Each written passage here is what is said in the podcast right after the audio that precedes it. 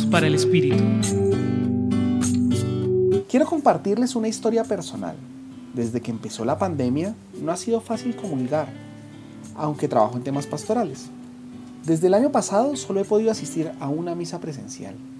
Para mí era muy importante comulgar físicamente.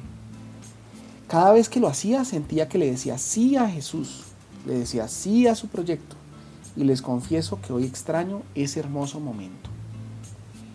Ahora, después de 14 meses, he tenido que aprender a resignificar el recibir el cuerpo de Cristo.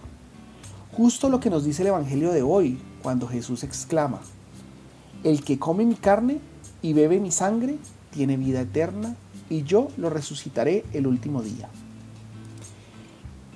En la pandemia ha tomado más forma eso que Jesús nos dice, por lo que no solo es la Eucaristía, es cómo recibo a Jesús todos los días en mi vida, porque recibirlo es creer profundamente en el amor.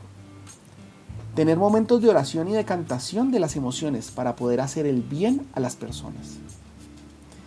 Creer que lo más importante son las relaciones sanas y luchar por ellas. Dar un ejemplo a mi familia y mis amigos y como dice San Alberto Hurtado, dar, siempre dar, hasta que se nos caigan los brazos del cansancio.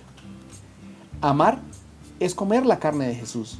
Servir es dejar que Jesús habite en mi vida. Hoy los acompañó David Trujillo del Centro Pastoral San Francisco Javier, Pontificia Universidad Javeriana.